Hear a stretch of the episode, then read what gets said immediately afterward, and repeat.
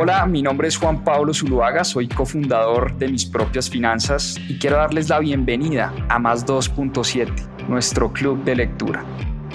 Durante 52 semanas leímos un libro todas las semanas y en este club de lectura van a encontrar la conversación de todo lo que aprendimos a través de la lectura.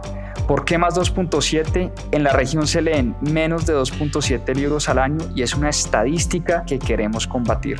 Disfruten esta conversación y este aprendizaje que tuvimos a través de los libros. Bienvenidos.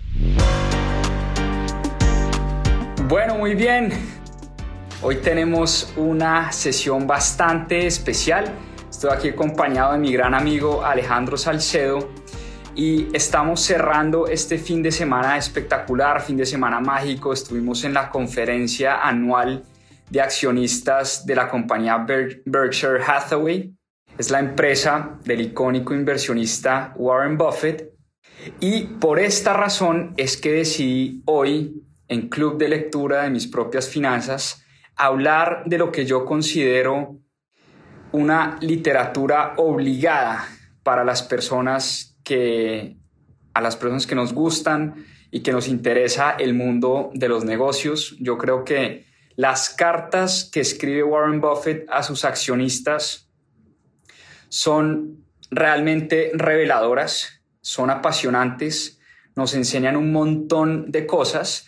De hecho, hay libros enteros que compilan las cartas que ha escrito Warren Buffett desde años atrás y por eso hoy quiero hablar precisamente de esto, de las cartas que escribe él a sus accionistas año tras año y traje a Alejandro porque Alejandro es un buffetólogo de profesión, un gran amigo de, de tiempo atrás y con él hace muchos años teníamos este sueño de venir a Omaha, Nebraska, asistir primero a la conferencia anual de accionistas. Eh, ya les voy a contar un poquito sobre la conferencia. Pero más que eso, teníamos como esa ilusión de, pues, de ver a Warren Buffett en persona, a Charlie Munger. Charlie Munger tiene 98 años, Warren Buffett tiene 92 años. Y para ser realistas, es probable que no les queden muchos años de vida. Y antes de que ellos no estuvieran acá con nosotros, pues tomamos la decisión de venir a verlos en persona. Una experiencia realmente fascinante. Pero entremos en materia a hablar de lo que hoy nos compete, que son las letras, las cartas que escribió Warren Buffett a sus accionistas. Así que Alejo, bienvenido a este club de lectura de mis propias finanzas. Bueno, muchas gracias. Mi nombre es Alejandro Salcedo soy un fanático de Buffett, no se imaginan lo que se vivió hoy, o sea, no se imaginan. Esto era, este es un sueño hecho realidad y, bueno, pues les voy a contar un poquito por qué me, me, enamoré de Buffett. Para mí, a pesar de que es el hombre más, el, uno de los cinco hombres más ricos del mundo, la razón por la cual me enamoré es por sus valores. Es una persona muy sencilla, solo pudimos ver acá en Omaha su casa, eh, en un barrio, por decirlo así, se podría decir clase media, cero escoltas, cero lujo. Y lo que demuestra él es que él hace lo que ama y es lo que él invita a todo el mundo a hacer. Hay que, hay que buscar hacer lo que uno ama. Y esa es la razón principal por la cual me enamoré yo de, de Warren. Pues yo creo que son muchas las cosas que, que le hemos aprendido a, Warren Buffett. Como decía Alejandro, la conferencia de ayer una cosa realmente fascinante y todo lo que se vive alrededor de Omaha, la experiencia, tuvimos la oportunidad de entrevistar a un montón de gente, pero sin duda eh, lo, que más, lo que más nos ha, ha enseñado a nosotros sobre los modelos mentales de Warren Buffett son estas cartas que él escribe todos los años a sus accionistas. Y yo quiero empezar, Alejo, preguntándole a usted pues primero, ¿hace cuánto empezó a leer estas cartas? Eh, si las ha leído todas o no. Eh, ¿Desde qué año Buffett está escribiendo sus cartas a los accionistas? Él está escribiendo sus cartas desde el año 1956. El primero comenzó con Buffett Partnerships y durante 14 años escribió cartas a sus accionistas de Buffett Partnerships. Él después terminó su, como cerró Buffett Partnerships por un tiempo y comenzó a escribir las cartas de Berkshire Hathaway que hoy, hoy en día se conocen en todo el mundo. Son eh, las enseñanzas más famosas para todas las personas interesadas en inversión. Son unas cartas que nos enseñan muchas cosas súper interesantes. Pero lo más interesante de todo es que son cosas muy simples, son cosas muy lógicas que se pueden aplicar para que podamos entender nuestras inversiones. Hablemos, em, Alejo, de, esas, de esas enseñanzas. Entonces vamos como, como paso a paso. Lo primero es decir que em, Warren Buffett no invierte en acciones, sino que invierte en compañías. Él lo dice todo el tiempo. Él, él no es un, un, stock picker, sino un company picker. Es decir, eh, él le apuesta es a negocios, a negocios reales, negocios que, producen cosas. Eh, y mira ciertas, ciertos elementos muy puntuales al escoger compañías. Entonces hablemos un poco de eso, de cuáles son como esas cosas que él mira al analizar esos negocios. Bueno, primero que todo, sí, como, como usted lo dice, él, él mira los negocios, él no, él no compra un pedazo de una, como decir así, un punto que se sube y baja en, una gráfica, él, él, mira el negocio, él se siente parte del negocio. Y eso es lo que él mira. ¿Qué características busca él? Él busca características como, por ejemplo, que tenga un retorno en capital alto la compañía. ¿Qué es retorno en capital? Es una palabra fundamental que él usa durante todos los años en las letras las repite muchísimas veces y es algo tan sencillo como si invierto 100 mil dólares para abrir un restaurante, ¿cuál es mi retorno en un año? Entonces, si generó 20 mil dólares, quiere decir que mi retorno es el 20%. Entonces, él siempre busca eh, esos retornos en capital alto, porque eso quiere decir que la compañía tiene ventajas competitivas. Él busca siempre las ventajas competitivas es muy importante para él poder predecir de aquí a 20 años más o menos qué va a pasar con las ventas de esa compañía y pues obviamente con la rentabilidad. El tema de rentabilidad para él también es muy importante. ¿Por qué? Porque crecer ventas, pues uno simplemente puede promocionar algo o abrir más restaurantes o abrir más locales o simplemente publicitar en los diferentes medios y eso va a subir nuestras ventas. Pero eso no quiere decir que nuestra rentabilidad por cada dólar incremental invertido va a subir y eso es lo que él busca. Él busca que si abrimos un restaurante, por decirlo así, y este nos genera 20 mil dólares al año eh, y el costo de abrirlo nos costó 100 mil dólares, si abrimos otro, por el hecho de invertir otros 100 mil dólares, a él le sirve que genere 20 mil o más. A él no le sirve, por decirlo así, 30 eh, mil dólares por los dos porque ahí bajaría la rentabilidad. Entonces, esas son unas de las características que él siempre anda buscando en las compañías. Una cosa de lo que él habla todo el tiempo es la diferencia entre invertir y especular. Eh, una cosa pues es tratar de adivinar hacia dónde va el mercado y, y, él lo repite una y otra vez. Él no tiene ni idea para dónde va el mercado en una semana, en un mes, incluso en un año o dos años. Eh, es realmente imposible. De hecho, él dice que no le para bolas a los análisis económicos, eh, no le para bolas como a las predicciones de, de, los economistas que creen saberlo todo o creen tratar de predecir hacia dónde va el mercado. Hablemos un poco de eso, de, de ese concepto de la diferencia entre especular y la diferencia entre escoger compañías para el largo plazo. Incluso hay compañías que él ha comprado y nunca ha vendido. Entonces hablemos de eso, Alejo. Eso es súper interesante porque sí, o sea, hoy en día mucha gente quiere saber para dónde va el, mercado. Y a mí me, produce curiosidad que la gente cree que cuando compran la acción va a subir. Y es, eso es interesante porque pues es tener, creo que, el ego alto. ¿El qué pasa? Él invierte, él no sabe para dónde va a salir la acción, pero él cuando invierte encuentra que esa acción está subvalorada. ¿Qué quiere decir subvalorada? Que estamos comprando dólares por 50 centavos. Entonces, si él compra, por decirlo así, un dólar por 50 centavos y esa acción se cae, pues en su mayoría pues la gente se, angustia y, dice, pues pucha, ¿ahora qué hago? Pero yo les hago una pregunta a ustedes.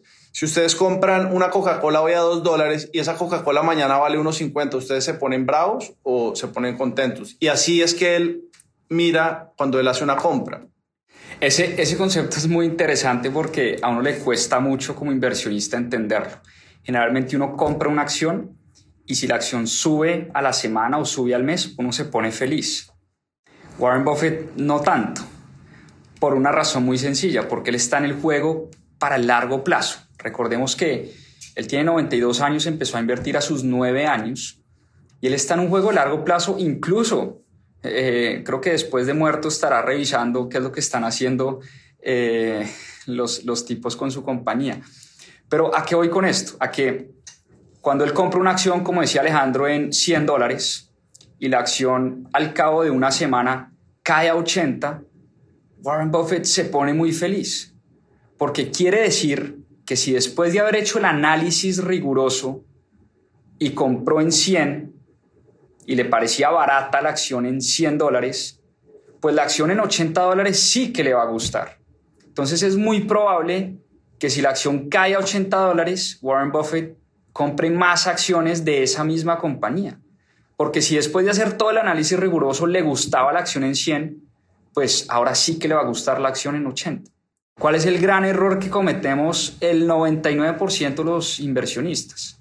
Que compramos una acción en 100 y cuando cae a 80 salimos corriendo el miedo, eh, nos asustamos, salimos a vender y lo que hacemos es pues capitalizar esa pérdida y perder 20 dólares por acción, ¿no? Así es. Bueno, otro de los conceptos eh, fundamentales de los que habla Warren Buffett es el famoso moat, concepto clave para entender cómo piensa Warren Buffett. ¿Qué es el moat, Alejo? Eh, ¿Y a qué se refiere Warren Buffett cuando habla del moat en una compañía?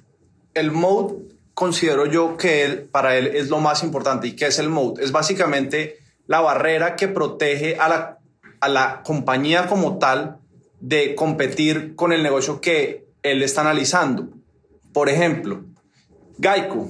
Geico es una compañía aseguradora y asegura pues carros. Ellos están, digamos, en, en el tema de, pues, de asegurar carros y tiene competencia a State Farm, a Progressive, pero ellos tienen una particularidad y es que producen ese servicio al menor costo posible cuando uno produce al menor costo posible un commodity, pues tiene el negocio ganado. Porque si tu competencia comienza a bajar el precio, pues uno baja el precio y uno igual sigue generando ganancia. Entonces, son este tipo de ventajas competitivas las que él busca. Por ejemplo, Disney. Disney es una compañía que no solo tiene un gran, em, una gran marca, eh, imagen, sino que además de todo es como lo primero que uno piensa cuando uno quiere llevar a sus hijos a algún parque de diversiones. Es como está en el 100% de las cabezas de las personas. Y eso es otra ventaja competitiva. La gente no piensa en la competencia. Disney es tan, tan penetrada lo que está en las cabezas de las personas que ahorita me está quedando difícil dar un ejemplo de lo que es. Y ese es el tipo de cosas que él busca, cosas que básicamente por más de que la competencia tenga mucho dinero, no pueda quitarle mercado. Y es que el tema de esas empresas que tienen ese moat, esa, esa característica fundamental, es su capacidad en un momento, digamos, de crisis, de inflación que estamos viviendo hoy en día, es la capacidad de esa compañía para subir los precios eventualmente. Entonces les pongo, volviendo al ejemplo de Disney. Si Disney mañana por X o Y motivo, vamos a decir que una boleta, una entrada al parque de diversiones de Orlando en Disney vale, no sé, 200 dólares. Si Disney mañana pone el precio de la boleta de entrada al parque en 220 dólares, porque la inflación en Estados Unidos fue del 10% o está en el 10%, pues hombre, muy seguramente la gente no va a dejar de ir a Disney porque la boleta subió 20 dólares, ¿no? O sea, es esa capacidad que tienen estas compañías de, en un momento difícil de la economía, de subir sus precios sin necesidad de que sus clientes le dejen de comprar. Lo mismo Coca-Cola. Aquí Alejandro, que es el que toma Coca-Cola, pues que a mí me gusta todo de Warren Buffett menos su dieta, que me parece realmente espantosa. Eh, yo no tomo este veneno humano. Alejandro toma todo el día Coca-Cola. Pero hablando de Coca-Cola, si Coca-Cola mañana sube el precio de este líquido espantoso, el 5, el 10 o el 15%, seguramente la gente no va a dejar de tomar Coca-Cola por esa razón. O Apple. Eh, Warren Buffett es el dueño del 5 o el 6% de Apple, usted me corrige, más o menos por ahí está la cosa, ¿no? Exactamente. Si Apple mañana sube el precio de, no sé, los AirPods, Si Apple sube mañana el precio de los AirPods 5 o 10%, pues es probable que no dejemos de comprar AirPods, ni iPads, ni computadores eh, Mac. ¿no? Entonces, esa es la gran ventaja que tienen las compañías con ese mode. Salchi, hábleme del tema de, de, los dividendos, que es otro tema que nos cuesta a los accionistas entender por qué a Warren Buffett, y en todas sus cartas lo dice una y otra vez, por qué a Warren Buffett no le gusta que las compañías paguen dividendos. ¿Qué pasa cuando se pagan dividendos? Cuando uno paga dividendos, uno paga un tax en ese dividendo. Un impuesto. Sí, un, impuesto. Este gringo, este man trabaja en, en PricewaterhouseCoopers, en el área de tax, de taxes, se dice impuestos en español, hermano. Ah, entonces, no mentira, aquí molestan. Entonces, entonces, sí, entonces paga un impuesto. Entonces, cuando se paga un impuesto, pues se pierde plata. Entonces, Warren prefiere invertir en compañías que puedan, en vez de pagar esos dividendos, coger ese capital, que en muchos casos, pues me, repito, van a dividendos, y invertirlo en el negocio y que esos dividendos crezcan más el capital sin pagar taxes. Entonces técnicamente uno está usando los impuestos para crear más. Vuelve un poquito al concepto que han hablado mucho en mis propias finanzas de interés compuesto.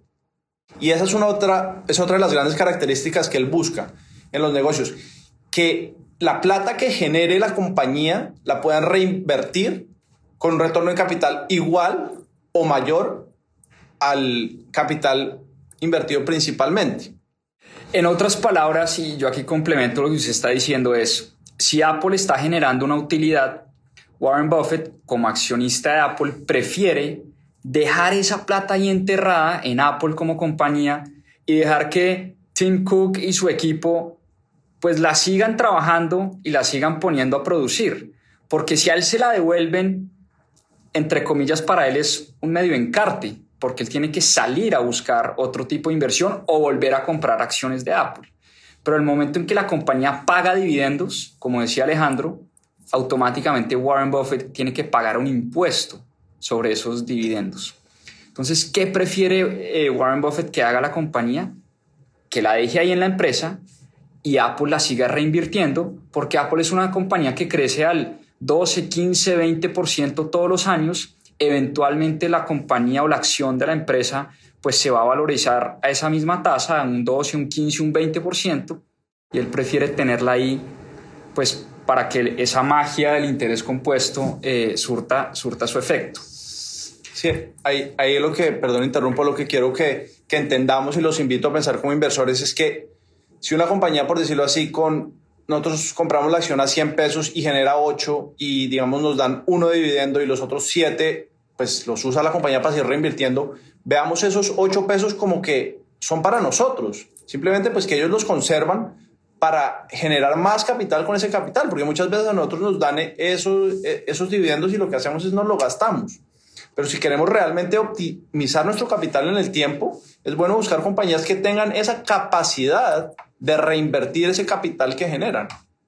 Así es. Bueno, otra de las, de las cosas de las que Buffett eh, habló bastante ayer y además lo habla cada vez que sale a una, a una pues a una asamblea de estas de accionistas y en sus cartas lo repite una y otra vez, es el tema de los equipos directivos detrás de las compañías y, de los CEOs y las cabezas que están detrás de las empresas de las que, eh, pues de las que él es dueño y las empresas en las que él invierte.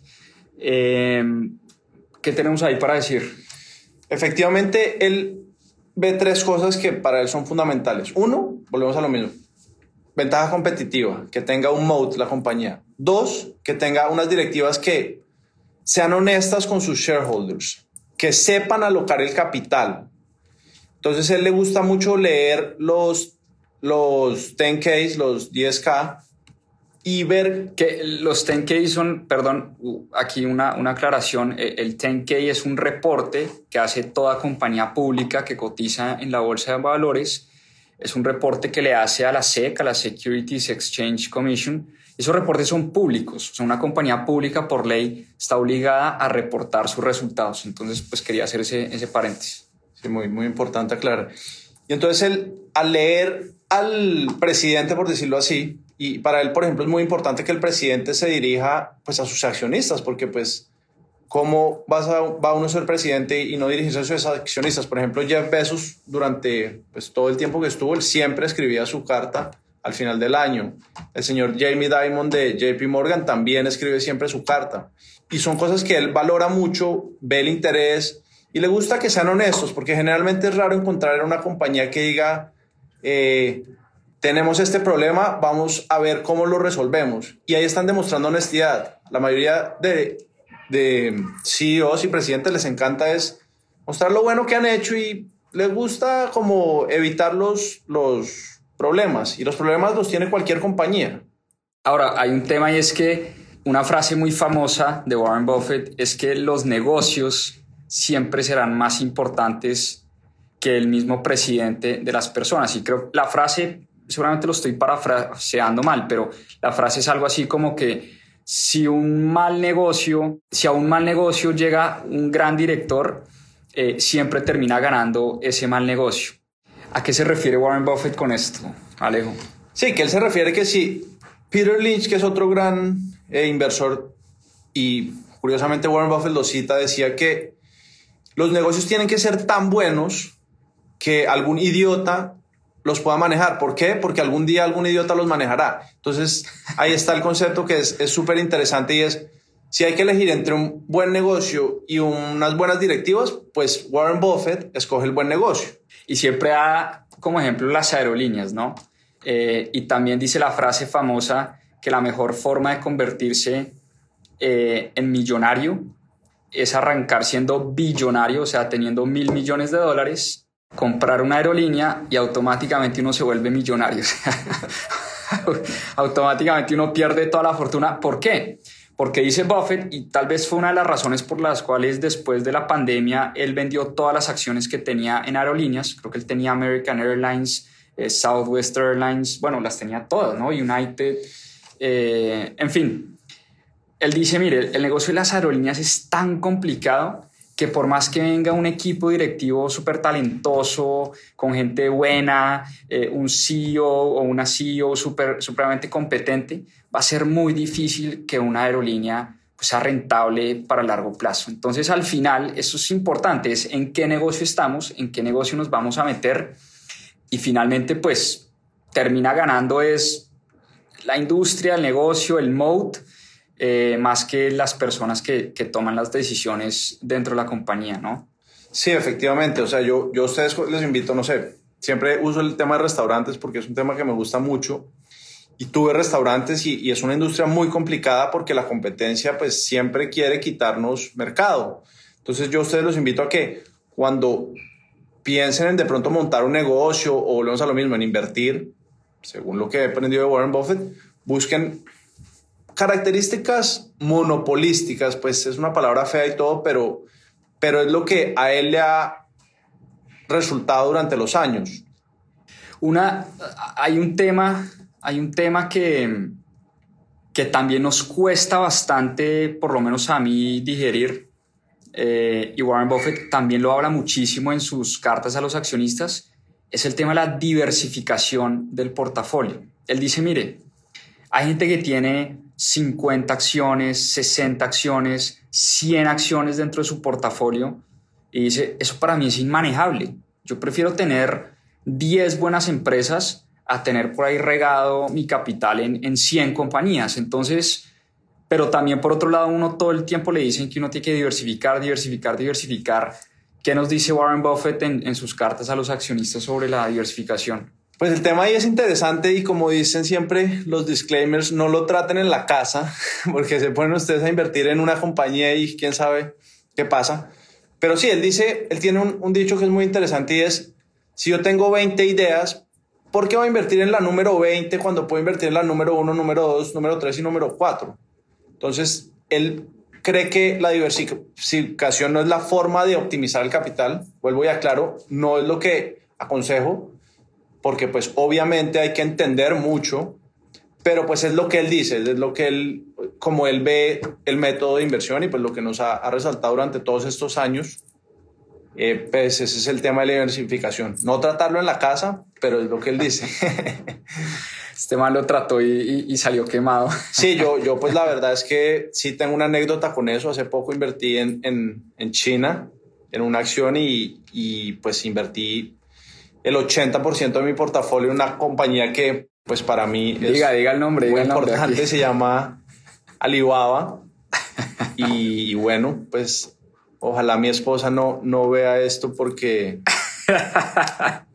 porque ahí sí me puedo estar metiendo en problemas, pero sí invertí el 80% y la acción está en menos del 50% de lo que mm, yo la compré.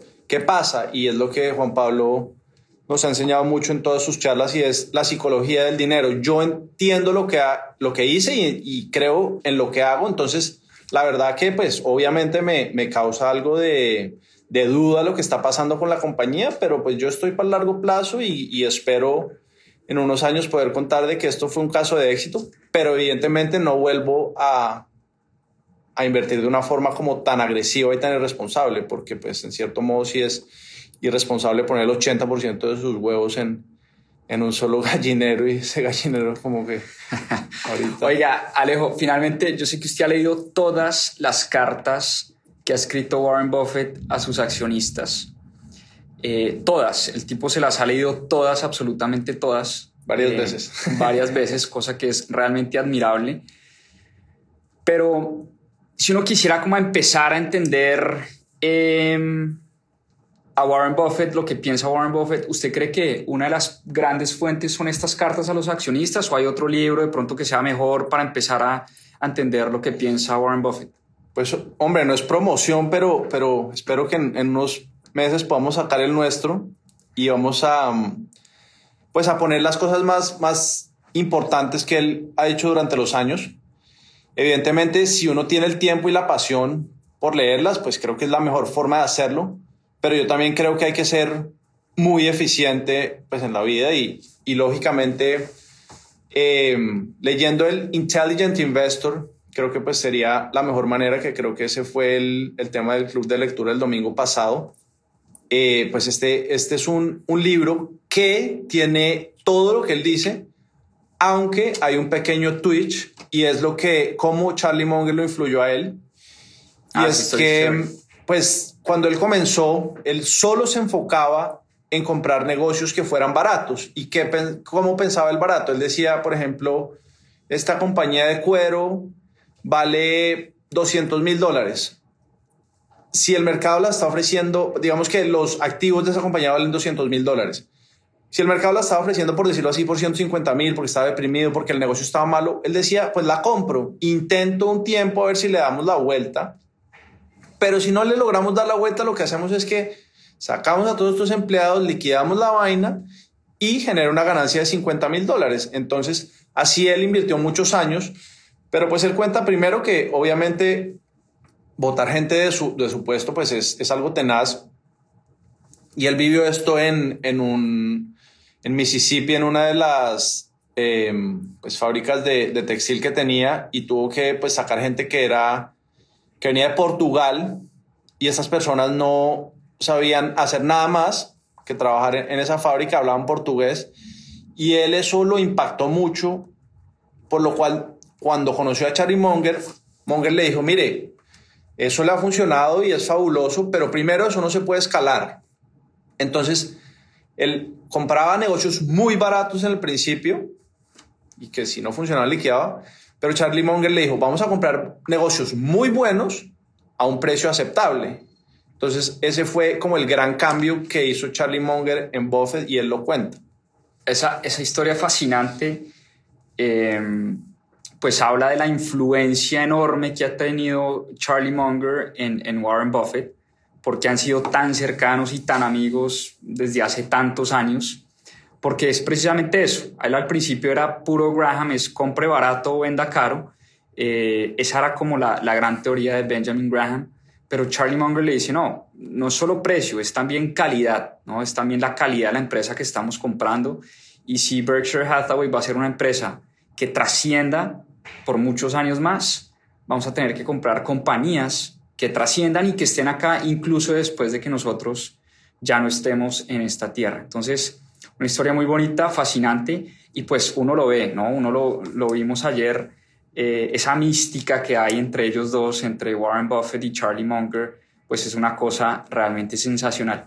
Pues les queríamos hablar de estas cartas que Warren Buffett ha escrito a sus accionistas. Realmente son muchísimas las lecciones y como decía Alejo, estamos trabajando en un compilado de las lecciones y lo llamamos los modelos mentales que aprendimos sobre Warren Buffett a través de la lectura de estas cartas, a través de estas conferencias eh, a los accionistas eh, por primera vez estamos acá, tuvimos la oportunidad de presenciar de primera mano esto que se ve en Nebraska durante estos días, es realmente fascinante. Fuimos a la casa de Warren Buffett, como decía Alejandro, rarísimo, cero seguridad, estamos hablando del cuarto o quinto hombre más rico del mundo, cero guardaespaldas, cero seguridad, una casa en una esquina, en un barrio de Omaha, media, digamos, de, de clase media, eh, realmente increíble lo, lo frugal que, que, es este señor, lo sencillo.